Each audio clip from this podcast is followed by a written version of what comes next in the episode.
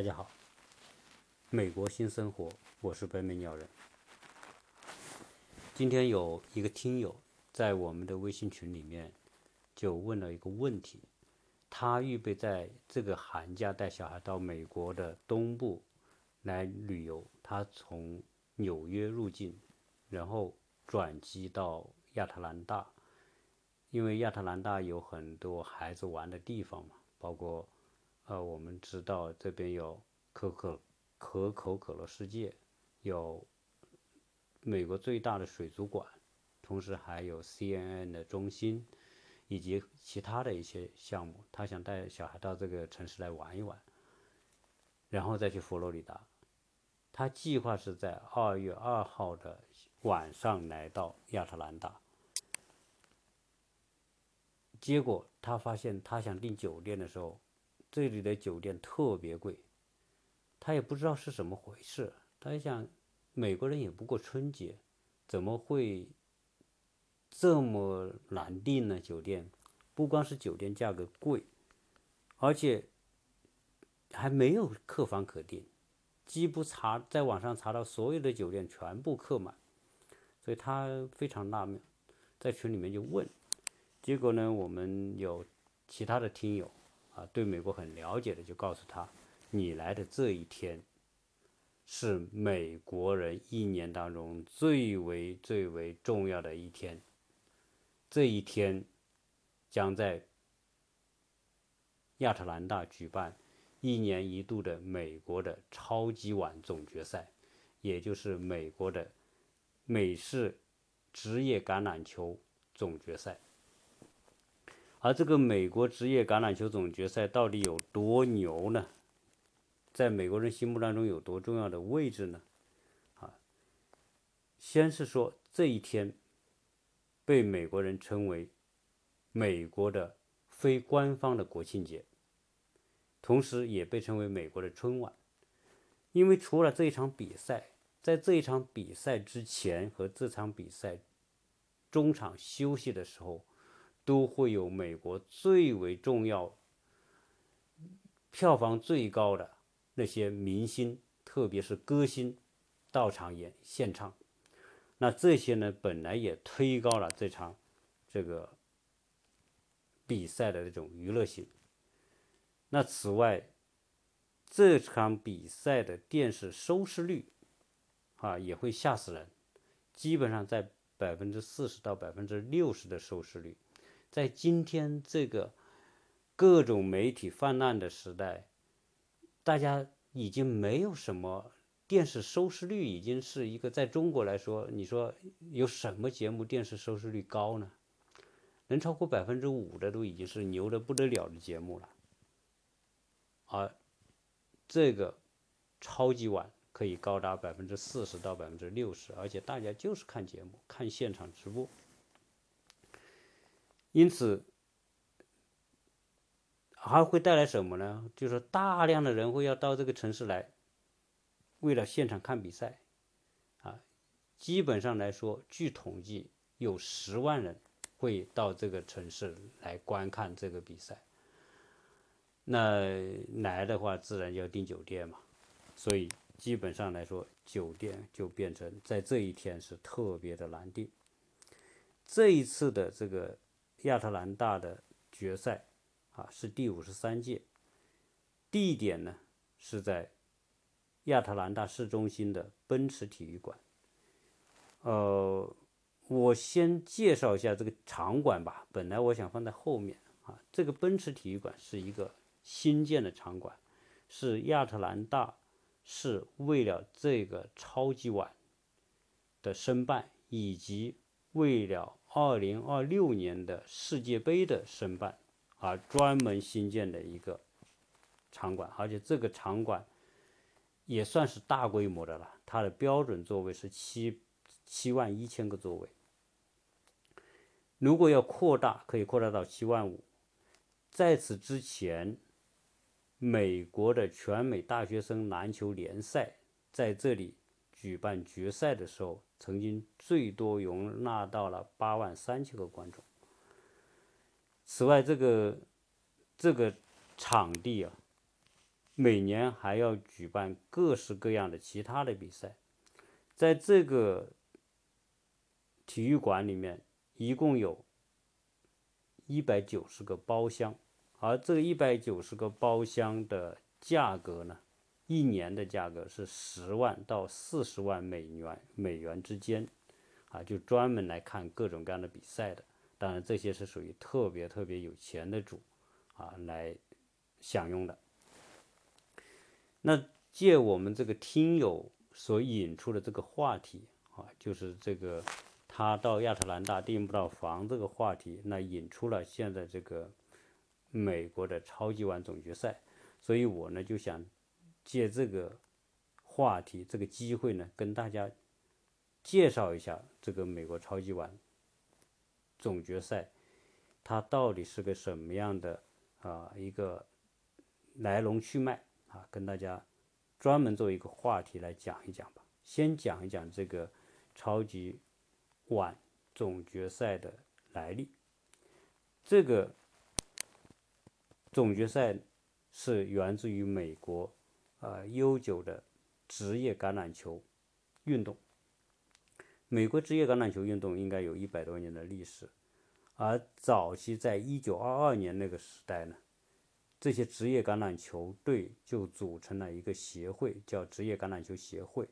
同时，这个橄榄球协会下面有个联盟，叫国家橄榄球联盟，而这个简称叫做 NFL。当时呢，有八到十十八支球队，经常在一起打比赛。到了一九六零年的时候，结果出现了第二个职业联盟。而这个职业联盟名称叫美国美式足球联盟，它的简称叫 AFL，啊 A，啊 A 是指 America 啊，那那个 N 呢是指全国，所以它这个第二个联盟呢，它是后起的，但是它也有八支球队。由于这个职业橄榄球它的这种商业价值啊。所以导致这些球队呢，都想想方设法要去找到最好的球员，而这些球员里面，当然最直接的方式就是到别的人那里去挖嘛。但是呢，他挖又不能在自己这个联盟里面的球队挖，所以现在不有两个联盟嘛？所以就导致说，这个联盟的球队就到另外一个联盟的球队里面去挖人，那挖来挖去就互相挖墙角，最后导致很多的诉讼。啊，这样的话弄得整个很混乱。到了六十年代之后呢，这两个联盟就说：“哎，我们是不是应该坐下来谈一谈，不要这么互相来、来、来拆台，对吧？”后来大家就说：“哎，呃，我们就尝试做些合作吧。”所以在早在一九六六年的时候呢，这两个联盟呢就开始做一些合作，而合作的方式呢就是。你的联盟和我的联盟的冠军，哎，大家选出的冠军来一场决赛。这个决赛后来就被称为说世界冠军总决赛。当然，美式橄榄球它不是一个全世界的运动，他的主要球队就是在美国，啊，只是说啊，他把这个决赛呢冠以世界冠军的这个名称。所以从一九六六年到一九六九年就开始。两个联盟的冠军队来一场决赛，这个就是超级碗总决赛的这个前身。到了一九七零年，两个联盟决定正式合并，成为简称为 AFC，也就是啊，这个 AFC 下面有两个联会，一个是美国联会，一个是国家联会啊，就是跟它的。这个历史上的两个联盟是一致的，那这样一来，这个超级杯就正式诞生啊，也就是说合并之后啊，在一九七零年正式诞生。超级碗的这个这个名称呢，现在叫什么呢？叫文斯兰巴迪杯啊，也叫超级碗。这个文斯兰巴迪是什么人呢？他是美国职业超级总决赛的前两届的冠军的教练。这个人很牛，为什么呢？因为他当时啊，他带领的这个球队叫蓝湾包装工队啊，这个名称也蛮土的啊，可能就是那个这个蓝叫绿湾绿湾包装工队，就是绿湾市的一个球队。当时这个人接手这个球队的时候，这个球队是很成绩是很糟糕的，基本上就是垫底的那种。后来在他的带领之下，经过几年的努力，这个球队成为这个比赛业绩非常好的球队，而且在他带领下，在第一届和第二届，也就是说一九合并之后的啊，一九六七年到六八年啊，这是。他率领这支球队获得了前面两届的冠军，所以后来呢，这个杯啊，因为他所他对这个美国职业球球赛的这种贡献，所以就以他的名字来命名。而为什么这个杯又叫超级碗呢？啊，是因为当时最早的这个呃橄榄球队的一个重要人物，这个人物本身是堪萨斯城酋长队的老板。也是美国橄榄球联盟的创始人，这个人叫拉马尔·亨特，而这个拉马尔·亨特，因为他是这个联盟的创始人，他为了给这给这个联盟这个杯取名字呢，他想来想去取不到想不到什么好名字，后来看到他的女儿在玩一种球叫超级球，叫 Super Ball，他就想，哎，我们这个。这个杯，这个比赛的这个杯，我们就叫超级杯，叫超级碗吧，啊，所以后来就出现了这个超级碗这个这个名称，啊，当然这个也叫文斯兰巴迪杯，而这个这个比赛呢，由于它的商业价值很高，我们刚才讲的这人气极旺，啊，收视率极高，所以呢，现在在美国。各个城市都会想要争夺这个举举办权。大家知道，这个体育赛事的举办权呢，确实呢也也是有起起伏伏的。我记得我们当初中国申请奥运会的时候，那是举全国之力要申办。当时我们还跟啊什么伦，还还跟他的城市吧在争嘛。当时啊，最后中国。开始第一年，前面在我们是二零零八年嘛，当时争这个举办权的那一年是正好是二零零零年，就提前两届啊。当时有好多个城市啊，最后我们中国在二零零八年这一届奥运会，当时还是很多人申办的。亚运会当时我记得一九九零年我们中国举办第一届亚运会啊，那个时候还是很郑重其事的，非常努力的。但是到现在为止，很多赛事都已经没有什么国家愿意办了。你说亚运会，大家都没什么兴趣了，啊，也没这个比赛，这个关注度也不高，是吧？出场的这些球，这些运动员也不是世界最顶级的那一些，因此你要搞一个亚运会，本身也花很多钱，因此很多城市也没太大兴趣。中国没兴趣搞，其他亚洲国家可能也就没太多兴趣，啊，无非现在就是在。中国、日本、韩国这几个国家之间，啊，这个轮着来，啊，大家兴趣都不大。亚运会也不像以前兴趣那么高。当然，这个世界杯还还是群众基础好，所以举办的城市多。那相比之下，这个美国这个超级碗。那可不是那那那种景象，是大家都争着办，基本上每年都有在五六个城市里面最后角逐出一个。而这一次亚特兰大啊，第五十三届超级碗啊，亚亚特兰大在五个城市当中胜出。那这些城市啊，呃，后来有一个统计，我也看到这个数据，就在这些申办的城市里面呢，基本上。前三名的是几个城市，就是举办次数最多的，因为它就是美国的球赛，当然就是在美国的城市里面，所以因此有些城市可能就举办很多届。举办最多的是谁呢？是新奥尔良那个城市，我我我不是前不久去新奥尔良旅游嘛，也介绍过新奥尔良。那新奥尔良呢，一共举办过九次。迈阿密和洛杉矶是第二多，它并列是六次。洛杉矶的那个比赛场地就在玫瑰碗啊，叫 Rose Bowl，那个我我我好像也去过那个地方。第三的是有两个城市，一个是圣地亚哥啊，它举办过三次；另外一个就是亚特兰大啊，亚特兰大加上这一次就正好也是三次，所以它并列第三。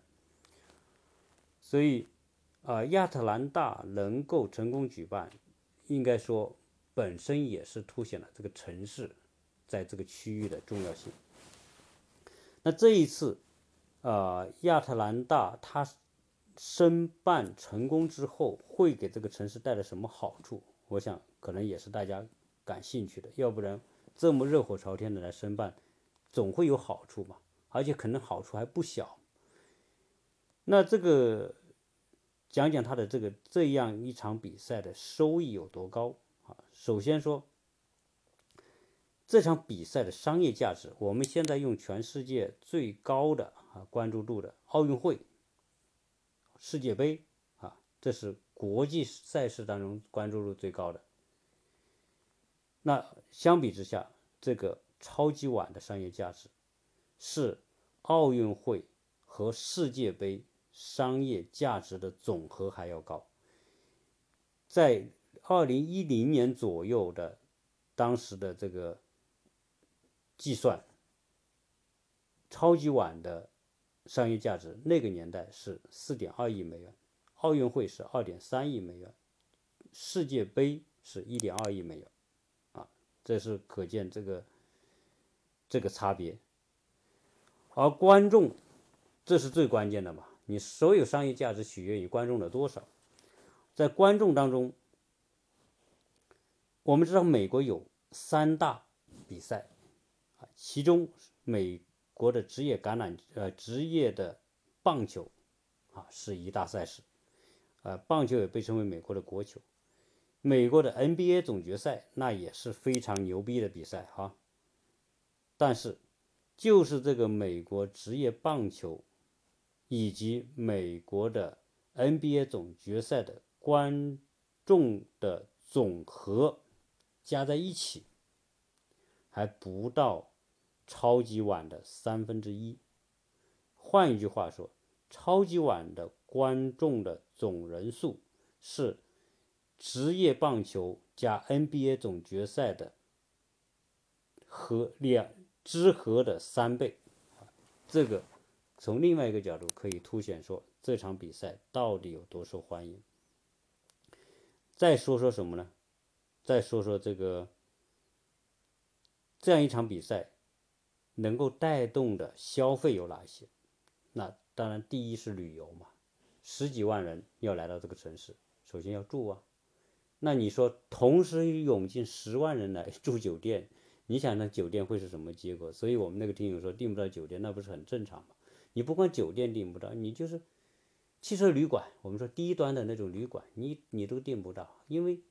这里不光是外面的人来看，还有很多朋友看球怎么看呢？他们也是邀到一起就订个订个酒店，订个房客房看，跟我们国内看足球一样，喝酒，是吧？大家社交聚会看球赛，啊，可见说这个这个旅游业有多旺。那自然朋友聚在一起喝酒了，需要吧？啊，吃饭要需要吧？所以餐饮也是很火爆。而且要买大量的这种，呃，职业篮这个这个橄榄球的这个官网，它要推出大量的产品。此外呢，更重要的是广告，在这场比赛当中，现场广告、电视广告，我们先现场广告我们就不说了哈，基本上就是现场可以看到的那些广告。说说电视广告吧，因为电视广告才是。影响面最宽的，可能全世界有两百多个国家有现场直播。那除了美国的观众，加上全世界，这个观众是非常不得了的。最重要的是，在美国市场，啊，电视收视率啊之高，所以在美国市场的这种广告价值很高。那电视有多贵呢？这一次的亚特兰大的这个超级碗总决赛，三十秒的广告要多少钱？要五百万美元，五百万刀啊！那如果折算成人民币啊，就三千五百万人民币，三十秒就要投这么多钱进去。所以很多的这些这些只能是什么呢？只能是特别有钱的这些广告主才可能在这个比赛当中去争得，而就是这么贵还要争啊！因为它的广告时间是有限的。等一下我后面会介绍一下这个到底是哪些。金主啊，可以赢得这里的广告发布。这个收视里面，我们刚才讲的百分之四十到百分之六十的收视率，而其中百分之四十是从头到尾看完的，有百分之八十到百分之九十是任意挑一段看的。那这样一场比赛里面，到底能够还有什么其他的商业价值呢？啊，我们可以看到这个门票，我看看这个门票哈，我好像我也统计了一下，这一次的门票官方价格是七百美元，七百刀，但是很多人买不到啊，毕竟只有这么多位子，这么多票，结果就黑市就炒，最高炒到多少？炒到七千美元，七千美元相当于如果七。乘七嘛，七七四七四十九，就相当于五万块人民币一张票，这是黑市的价格。同时，在整个比赛期间，要卖什么东西呢？要卖食品吧。所以，这样一场比赛，一场比赛要消耗多少呢？三千万磅的食品，其中包括一千一百万磅的薯片，美国人特爱吃这些东西，薯片和爆米花。爆米花要卖掉四百万磅，美国人，你看我我我曾经讲过食物，美国人大量的食物都是属于这一类的东西，啊，这一类东西是非常不健康的，但是美国人习以为常啊，吃啊，啊，那整个比赛大家全神贯注看，看着看着干嘛呢？就不上厕所了。那什么时候上厕所呢？就是他两场比赛中间有一个。中场休息，这个时候哇，一停中场休息，哇，大家呼啦呼啦全上厕所。但不要以为说这是球场上厕所，球场上厕所，他他他只有那么多人嘛啊。但是呢，更多的人是在酒店呐，在家里看，看着看着中场一休息，哇，一起上厕所，有一亿多人在那一个时间点一起上厕所，上厕所要冲水。就是冲厕所的水要花掉多少呢？花掉三点五亿加仑，可能这个数字还是过去的数字，到现在可能就不止了。这三点五亿加仑水到底有多少呢？有人就做了个形象的这个替换，相当于尼亚加拉大瀑布，美国和加拿大边境那个最大的瀑布，全世界最大的那个瀑布的水流量，七分钟的水流量啊。都是上厕所了，这是这么一场比赛哈，可见这个它有多热闹。而另外呢，我们讲讲这个广告到底谁来做这个广告？这个广告我们列出其其中的前十名的广告，第一名是谁呢？第一名是安海斯布希公司。我想没有几个人知道这个，可能美国人都不一定知道这个公司，别说中国人，啊，什么样牛逼的公司可以在这一场比赛当中，啊，获得广告投放的第一名？他投放就是广告，我说的广告是电视广告啊，电视的这个这个发布，他一共获得了五分钟的时，这个这个广告时间。五分钟是属于这里面最大最高的广告主。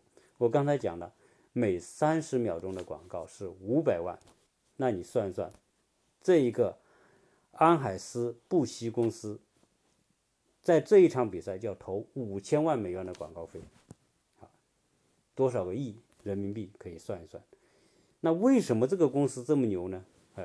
哎，一说就知道，我不是讲了，这场比赛很多朋友聚在一起，干嘛呀？喝酒、聊天、看电视。那这个布希公司就是做酒的公司，而是做什么呢？我们知名度最高的一个啤酒，像百威就是他的，米罗、时代啤酒这些都是他的。你你想想，这个狂欢的时间销量最大的就是啤酒嘛，所以他也是在这个时间里面啊做他的品牌广告。那第二名呢是百事可乐，百事可乐下面有三四个品牌啊。那第三名是奥迪，奥迪推出它的在这一场他会推出它的纯电动汽车的这种广车广告。第四名。是一个什么公司呢？是 TurboTax，是一个软件公司。第五名，第五名是叫马氏公司，它是干嘛的呢？就是做巧克力的。可能很多人也不知道这个马氏公司，但是很多人，特别小孩一定知道一个品牌叫咪咪豆啊，咪咪 M M 那个那个巧克力豆啊，就是这个马氏公司。在第六是高露洁，第七是家乐氏。第八是丰田，第九是起亚，第十是现代，第十一是奔驰啊。后面八九十十一都是车的广告啊，可见从这个可以看出，到底哪些公司的这个市场占有率、销售额高啊？实际上我们可以看得到。好，那这样一个超级杯呢，啊，就跟大家。做了一个它的大概的这种介绍。我想以后可能很多人来亚特兰大，除了看可口可乐世界、看水族馆、看 CN 中心之外，可能这个超级碗总决赛的这个场地也是一个看点，就是奔驰体育馆啊，因为这个奔驰体育馆，呃。大家有兴趣可以在网上看一看，它的设计非常的现代，非常漂亮，非常科技感。啊，它的整个屋顶啊是可以开启的，可以合合闭的。啊，为什么要合合闭呢？因为有时候亚特兰大的天气也有很冷的时候，那你遇到大的比赛，如果你不能关闭，那只那坐在这个看比赛就很不舒服，很冷。所以它如果天气不好，下雨啊或者什么情况，它可以把闭。顶合起来，而这个顶合张和合的过程，就像一朵莲花的开和闭哈，非常有兴趣，有有非常有意思，设计非常好啊，所以大家可能啊有兴趣的话，可以到这样一个现代化的体育馆去看一看。所以亚特兰大呢，啊，我前面不也讲到嘛，如果很多人在选择城市的时候，啊，亚特兰大它有它的独到之处，之所以这样超级晚。总决赛这么大的赛事，哈，在这个城市举办三次，奥运会在这边举办一次，啊，它是美国东南最最重要的商业中心，啊，从这个赛事实际上也可以看到这座城市在美国的啊地位。当然，从人数它不能跟洛杉矶比，不能跟纽约比，但是它的啊活力、经济活力和市场的这种影响力，以及它的经济总量。还是有相当，在美国有相当的地位。好，啊，关于这个这个超级碗总决赛呢，大家大概呢就跟大家做这么一个分享。呃，实际上呢，我还特别想啊跟大家讲一讲关于这个美式橄榄球的这些规则。实际上我是真的是外行，不懂，所以呢，我准备啊，如果听友有兴趣的话呢，我还准备请。啊，这边的朋友就是在美国生活很多年的朋友，啊，对这个美式橄榄球有有深入的了解的人来谈一谈这个美式橄榄球的这个文化啊，到底它为什么这么吸引人？因为你要看这个比赛的话，我们大部分中国人真的看不懂，啊，就是两队人啊，戴着头盔，身上带着护肩，什么全身武装起来，然后就互相对冲。抱这个球啊，横冲直撞的这个，所以我们看不懂。但是呢，这个这个比赛哈，在美国人不管在家长在年轻人当中都受欢迎。它代表了美国的一种文化，就是第一，美国的体育运动里面最受欢迎的运动是对抗性的运动，而对抗性的运动里面，你说篮球是对抗吧？对，足球是对抗，这些对抗跟美式橄榄球比起来，那就是那就是就不叫对抗了啊，这个对抗就直接的冲撞、拖的、拽的，那那是什么动作？好像也没有什么犯不犯规的。啊，就应该说是非常粗鲁、非常野蛮的这种动作，就全部可以使出来，啊，所以能够参加这种运动的人，那都是身体那特别健壮、特别勇敢、特别敢于去对抗的那种人，啊，这个是体现一种精神，就是美国人所崇尚的。我们说不说尚武吧，是那种啊。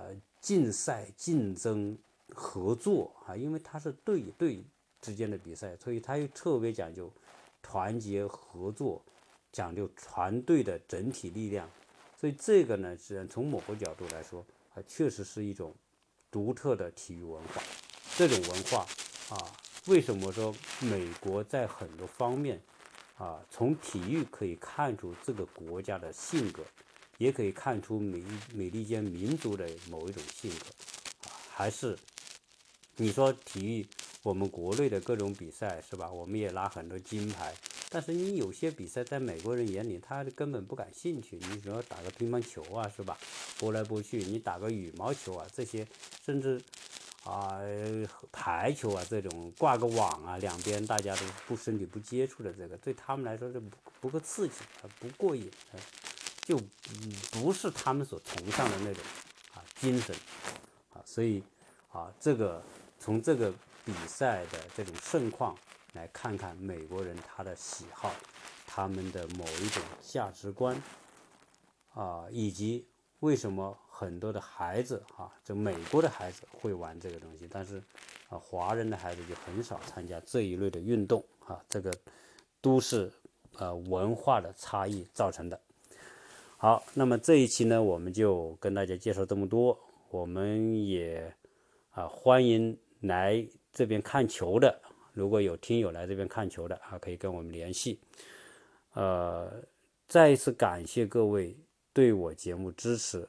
同时，我要拜托大家一件事，就是希望我们的听友啊，如果觉得你觉得有收获的，觉得还不错的内容呢，啊，多多的帮我转发啊。转发给你的朋友朋友圈里面，啊，因为我确实需要更多的人参与收听点赞啊，因为作为我来说也有一种小小的虚荣心吧，这个虚荣心就是希望啊收听的人多啊，这是这也是我坚持的一种目的吧，就希望有更多的人可以听到分享美国的这些内容啊，反正感兴趣的吧，你就多。拜托，多跟我分享，多跟我点赞，谢谢大家收听。